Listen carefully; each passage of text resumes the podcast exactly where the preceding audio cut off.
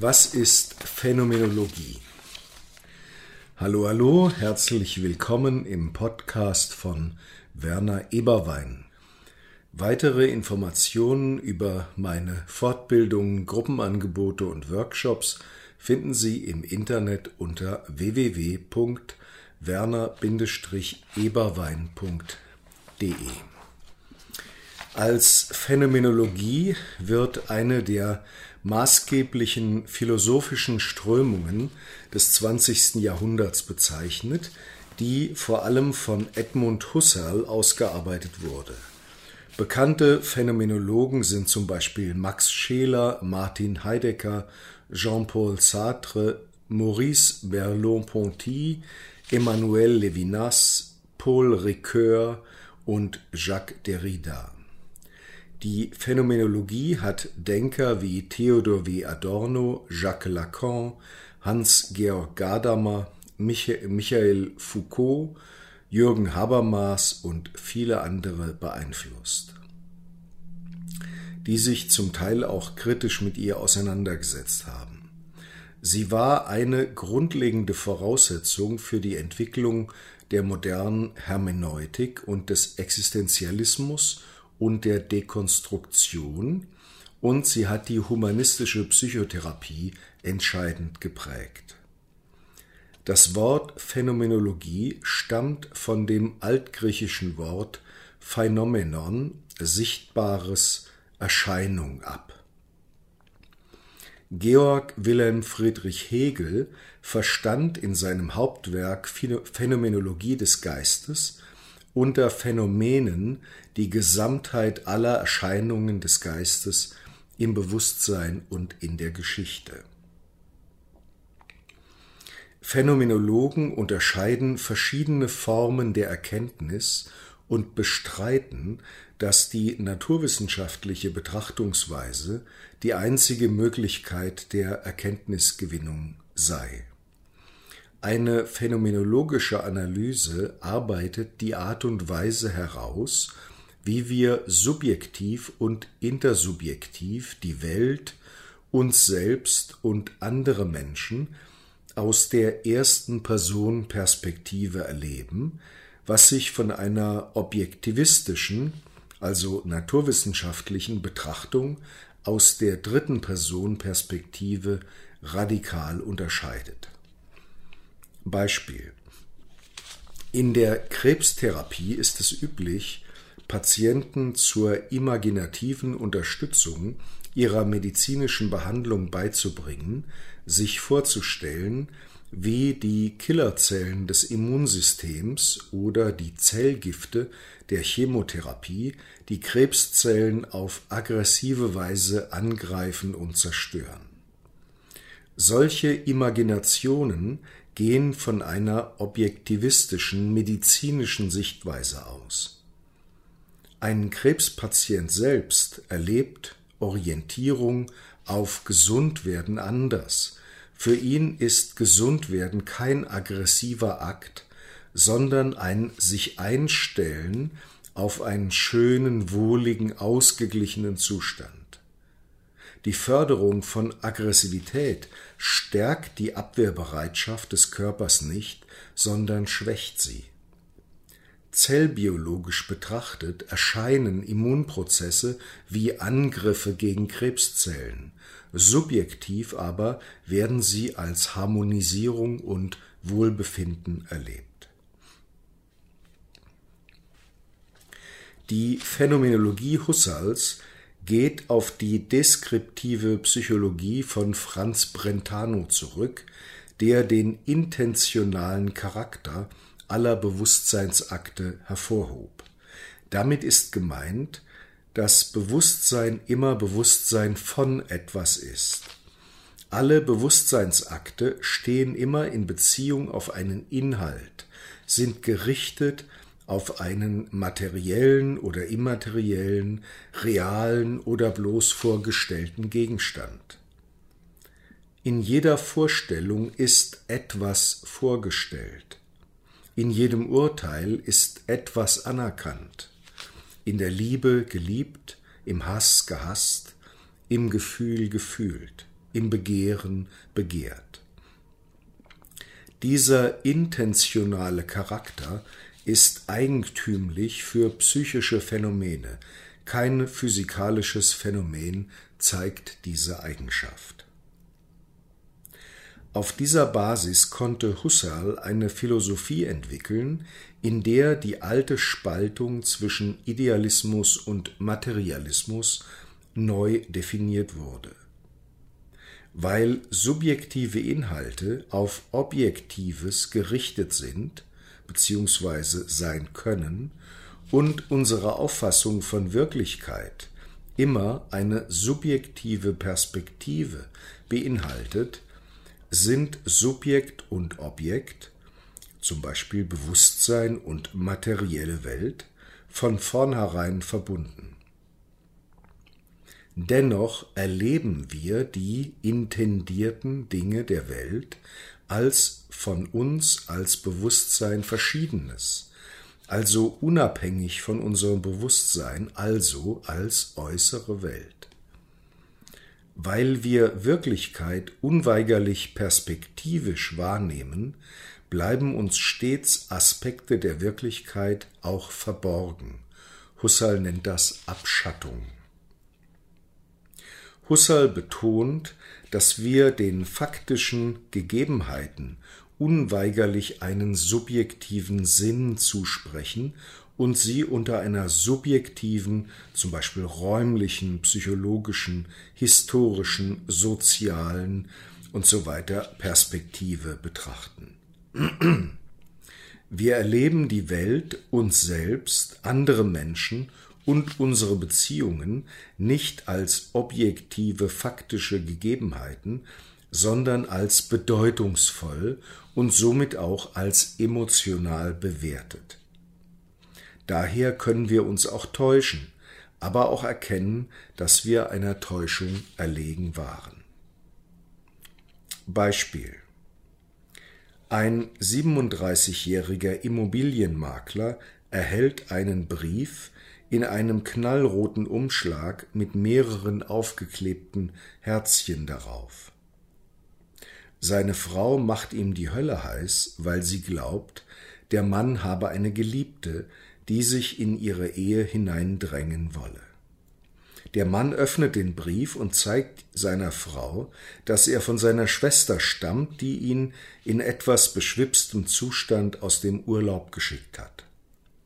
Seine Frau wird sich ihrer Täuschung bewusst, die Bedeutung des Briefes schlägt um, er erhält für die Frau einen anderen Sinn.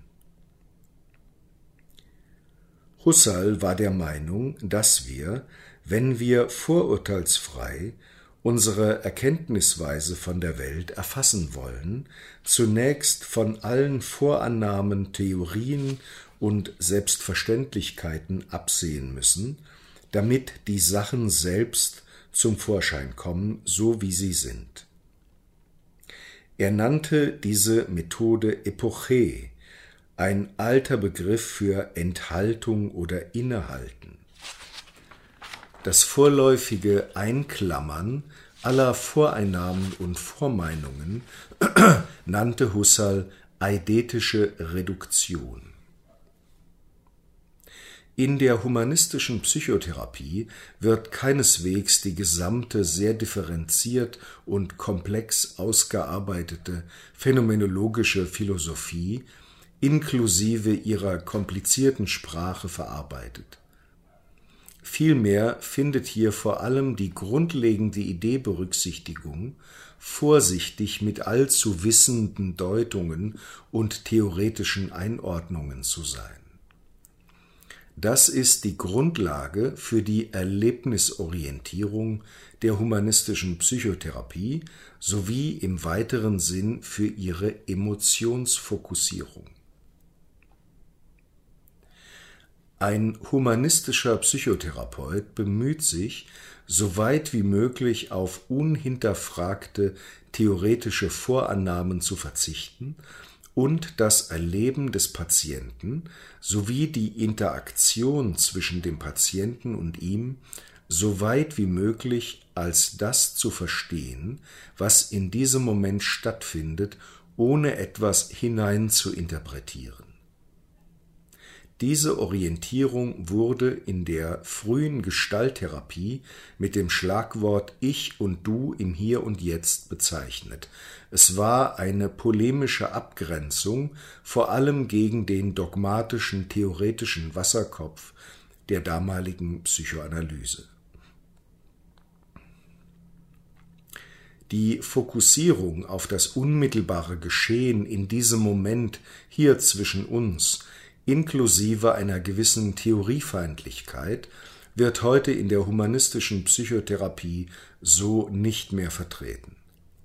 Die phänomenologische Orientierung findet sich in der humanistischen Psychotherapie heute vor allem in der engen Bezugnahme auf das unmittelbare Erleben im therapeutischen Prozess und in einer kritischen Distanz gegenüber objektivierenden Zuschreibungen, zum Beispiel Diagnosen oder Deutungen wieder. Beispiel In meinen Fortbildungen bitte ich die Teilnehmer manchmal, eine Diagnose nach dem ICD-10 über sich selbst zu erstellen. Bei dem Versuch wird deutlich, wie das Einsortieren einer Person in diagnostischer Kategorien an dieser Person vorbeigeht. Sich selbst fühlt man mit den ICD-Diagnosen nicht wirklich gemeint, obwohl sie in Bezug auf die Patienten, also aus der dritten Person Perspektive, Sinn zu machen scheinen. In der humanistischen Psychotherapie untersuchen wir das unmittelbare Erleben des Patienten, wobei der Therapeut auch mit seinem eigenen unmittelbaren Erleben in Kontakt ist. Humanistische Psychotherapie ist ein intersubjektiver Prozess.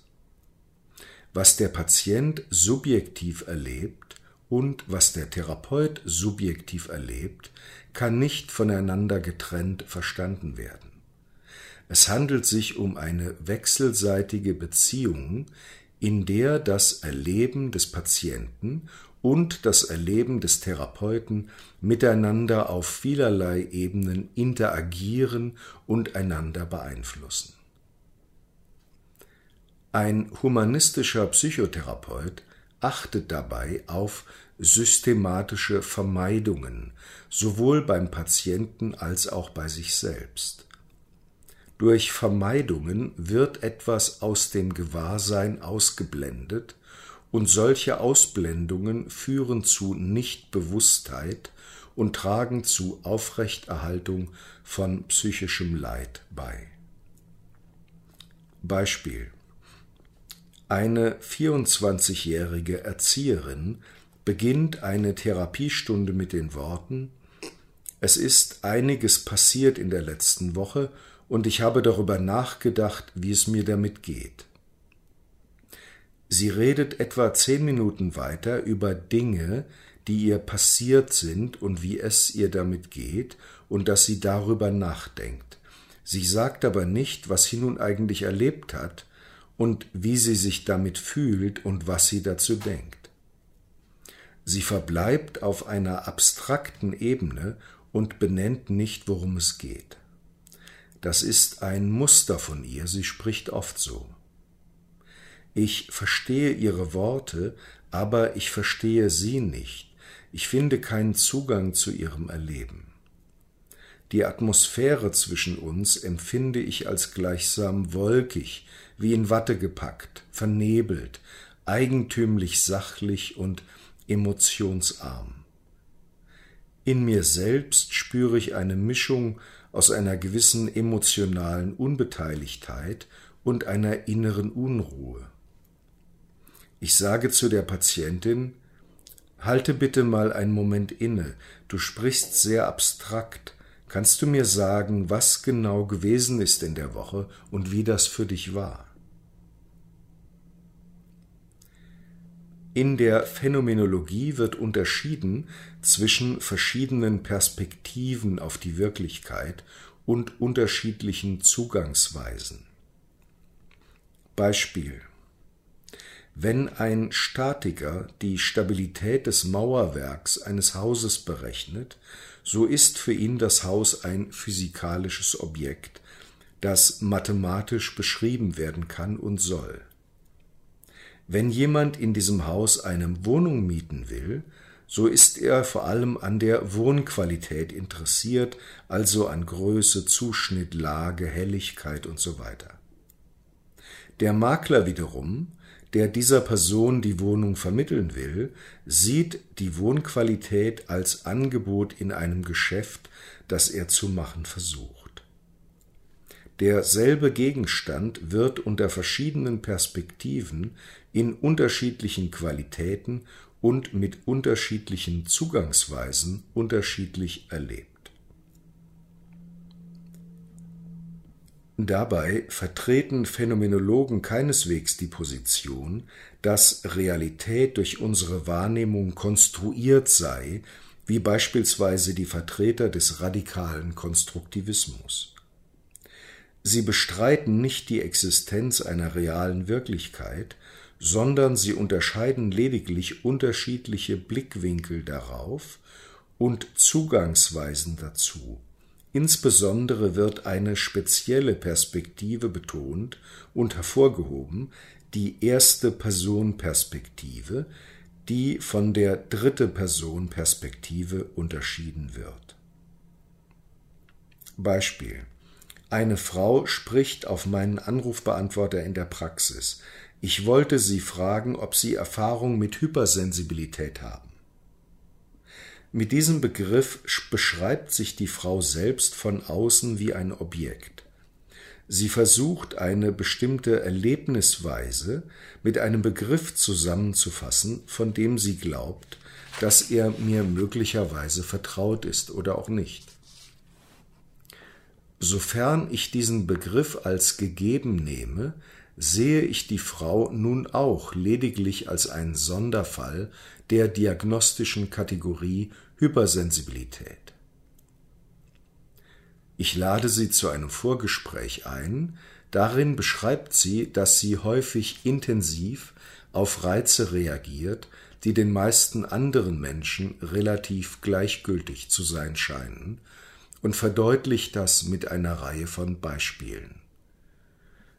Jetzt teilt sie mir mit, was sie erlebt und wie sie es erlebt. Ich sehe ihre etwas fahrigen Bewegungen, ihren manchmal etwas flackernden Blick, höre, wie ihre Stimme bei bestimmten Themen leicht zittert, spüre, wie ich dazu neige, den Atem ein wenig anzuhalten, leiser als sonst zu sprechen und sehr vorsichtig mit ihr zu sein. Ich erlebe mich aus der ersten Person Perspektive und unseren Kontakt als intersubjektiven Prozess. Dieser wird durch die abstrakte Kategorie Hypersensibilität nur vage und annäherungsweise erfasst. Der phänomenologische Standpunkt versteht sich als Kritik einer erkenntnistheoretischen Einstellung, die nur das gelten lassen will, was naturwissenschaftlich, also physikalisch, mathematisch erfassbar ist. In der Psychologie ist dies insbesondere der zurzeit wieder modisch gewordene neurophysiologische eliminative Materialismus, der behauptet, dass Bewusstseinsprozesse vollständig auf Hirnphysiologie reduziert und aus dieser verstanden werden könnten, selbst wenn die Hirnforschung diesen Anspruch in keiner Weise erfüllen kann. Aus phänomenologischer Perspektive ist dies ein scientistisches Selbstmissverständnis der Psychologie. Das bedeutet, dass eine Wissenschaft, nämlich die Psychologie, die sich mit intersubjektiven Bewusstseinsprozessen beschäftigt oder zumindest beschäftigen sollte, sich selbst als Naturwissenschaft versteht und damit an ihrem eigentlichen Gegenstand, dem Subjekt und dem Intersubjektiven vorbei forscht. Die Phänomenologie betont, dass die Methodik einer Wissenschaft ihrem Gegenstand angepasst sein muss. Eine mathematisch-physikalische Reduktion des Psychischen, zum Beispiel durch statistische Empirie oder durch Hirnscans, führt zu einer kategorialen Verwechslung des Gegenstands der Psychologie, damit zu einem Selbstmissverständnis der Psychologie als Wissenschaft. Psychologische Forschung, die statistische Empirie oder bildgebende Verfahren als Königswege zu den Bewusstseinsprozessen betrachtet, ist blind für ihre eigene Perspektivität. Sie erkennt nicht, dass Hirnphysiologie, Skalierungen und Korrelationen lediglich naturwissenschaftliche Perspektiven auf das Bewusstsein darstellen. In der Konsequenz führen sie zu einer Verdinglichung der Subjektivität, die letztlich in Zahlenwerte wie Potentialaktivitäten, Effektstärken, ICD-10-Kategorien, Resultate von Vergleichsstudien usw. So verwandelt wird. Phänomenologisch betrachtet ist das Bewusstsein irreduzibel. Zwar können neurologische Prozesse untersucht werden, die die biologische Grundlage des Bewusstseins sind, aber das Bewusstsein und die Intersubjektivität kann aus diesen ebenso wenig erklärt werden, wie man den ästhetischen Charakter eines Gemäldes aus dessen chemischer Zusammensetzung erklären kann. Eine naturwissenschaftlich objektivistische Auffassung des Bewusstseins eliminiert das Subjekt aus der Wissenschaft. Tatsächlich ist jedes Phänomen eine Erscheinung von etwas für jemandem, also bedeutungsvoll und damit auch emotional bewertet. Beispiel. Was ist Wasser? Wenn wir diese Frage nur naturwissenschaftlich stellen, dann wären mögliche Antworten zum Beispiel Wasser ist chemisch betrachtet H2O, es existiert in drei unterschiedlichen Aggregatzuständen, es gefriert bei 0 Grad und kocht bei 100 Grad und so weiter. Dies ist aber nur eine Perspektive von beliebig vielen. Für einen Koch kann Wasser zum Beispiel Bestandteil einer Soße sein. Für einen Wüstenbewohner ist es eine wertvolle Ressource zum Überleben. Für einen Gärtner ist es eine Mittel zur Pflege seiner Pflanzen. Für einen Schwimmer ist es das Medium, in dem er seinen Sport betreibt. Für einen Phänomenologen sind all diese Perspektiven gleichberechtigt und die naturwissenschaftliche Perspektive ist nur eine unter beliebig vielen und den anderen weder überlegen noch vorzuziehen. Phänomenologen untersuchen insbesondere die Art, wie die Lebenswelt, das heißt unser alltägliches Leben, subjektiv, also für uns, für mich, erscheint und intersubjektiv, also im Kontakt, im Gespräch, in der sozialen Interaktion erlebt und ausgearbeitet wird. Ausgangspunkt ist dabei das unmittelbare Erleben, also die Erfahrung, die vor jeder sprachlichen oder wissenschaftlichen Erfassung liegt, das primäre Erleben. Beispiel Eine Patientin berichtet von einem Konflikt mit ihrem Freund am Abend zuvor. Er hört mir einfach nicht zu, er sieht immer nur sich. Eine ganze Weile lang beschreibt sie, was ihr Freund gesagt hat, wie er sich dabei verhalten hat und warum sie glaubt, warum er sich so verhält. Er ist einfach ein totaler Egoist, sagt sie. Sie ist zu diesem Zeitpunkt weder mit ihrem eigenen unmittelbaren Erleben in Kontakt, noch in empathischem Kontakt mit ihrem Freund. Sie beschreibt ihren Freund anklagend durch subjektive Bewertungen, in diesem Fall Abwertungen, die sie zunächst für unzweifelhafte Wirklichkeit hält. Ich bitte Sie, die Augen zu schließen, sich Ihren Freund vorzustellen, in Ihr Inneres hineinzuspüren und zu erkunden, wie sie sich mit dem im Kontakt mit ihrem Freund fühlt. Sie ist zunächst sehr ärgerlich und spürt dann starke Traurigkeit. Nachdem wir das ausführlich erkundet haben, lade ich Sie ein, sich versuchsweise in Ihren Freund hineinzuversetzen. In ihm spürt sie eine Angst, sich in der Beziehung zu verlieren und einen Wunsch, seine eigene Identität zu behaupten. Wie schon Husserl, insbesondere aber Merleau-Ponty herausgearbeitet haben, ist der Mensch als Subjekt immer inkarniert, also Leib und nur als leibliches Wesen existent und verstehbar. Der Begriff Leib wird in der Phänomenologie abgegrenzt von dem Begriff Körper. Unter Körper versteht man die dritte Personperspektive auf unsere Leiblichkeit. Unter Leib versteht man Körperlichkeit aus der ersten Person Perspektive betrachtet. Beispiel wenn ich mir die Fingernägel schneide, dann betrachte ich sie als Objekte, mit denen ich auf mechanische Weise umgehe, indem ich sie kürze bzw. abschneide. Wenn ich mir dabei in den Finger schneide, spüre ich den Schmerz als Leib. Der Leib ist der Körper, der ich bin. Der Körper ist der Leib als Ding. Mein Leib ist für mich kein Ding unter Dingen, sondern anders als alle anderen Dinge auf der Welt mir auf einmalige Weise gegeben.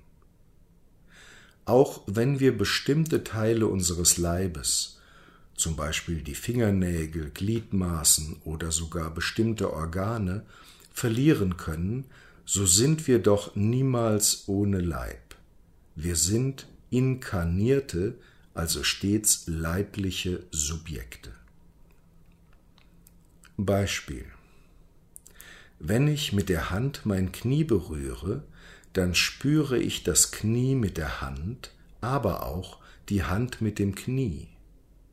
Ich nehme gleichzeitig mein Knie als Objekt, aber auch meine Hand mit dem Knie als Subjekt wahr.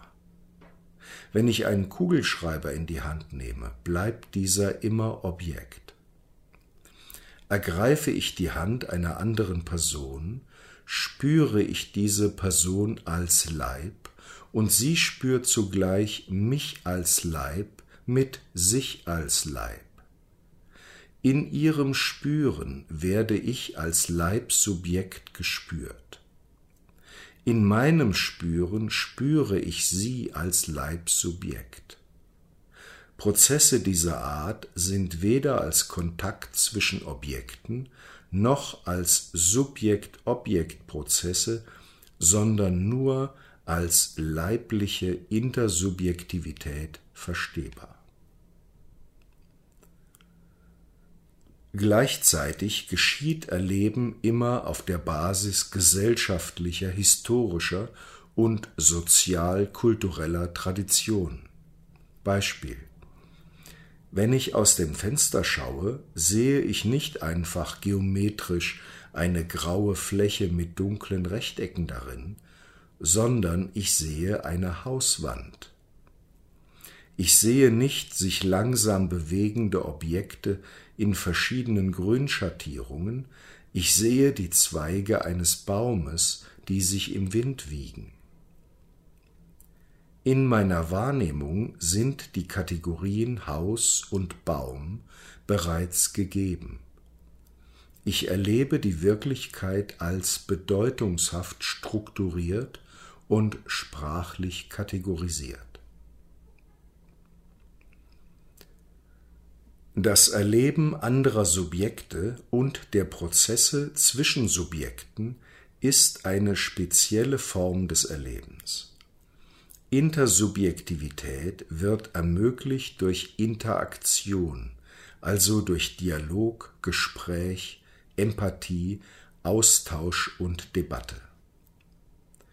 Wie insbesondere Carl Rogers herausgearbeitet hat, ermöglicht es die Empathie, Fremdes als nachvollziehbar und verstehbar zu erfahren, wobei, wie Emmanuel Levinas hervorhob, das Erleben des anderen dennoch prinzipiell fremd bleibt.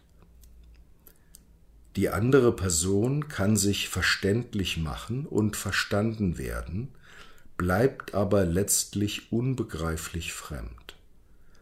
Intersubjektivität ist eine Dialektik zwischen Verstehen und Unverstehbarkeit. Dass ich im Kontakt zu einem anderen Subjekt dieser anderen Person als Objekt erscheinen kann, macht mir die andere Person überhaupt erst als Subjekt deutlich. Wie Jean-Paul Sartre herausgearbeitet hat, erscheine ich einem Schrank niemals als Objekt. Der Schrank ist und bleibt Objekt für mich, er nimmt mich nicht wahr. Eine andere Person sieht, hört, spürt, fühlt mich, während ich sie wahrnehme, sie kann mich als Objekt betrachten.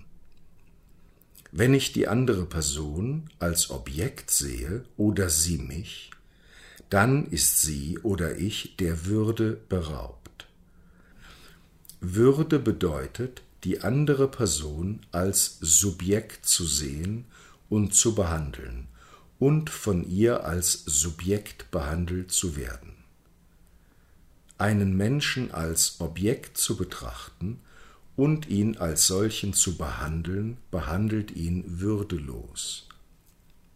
Den anderen als Subjekt anzuerkennen, ist der Kern der humanistischen Haltung zum Menschen, sowohl in der Psychotherapie als auch in der von Humanisten verfassten Erklärung der Menschenrechte der Vereinten Nationen.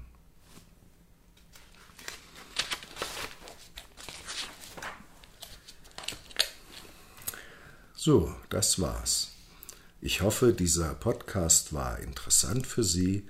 Weitere Informationen über meine Fortbildungen, Gruppenangebote und Workshops finden Sie im Internet unter www.werner-eberwein.de. Einen schönen Tag und viele freudige Erlebnisse wünscht Ihnen Ihr Werner Eberwein.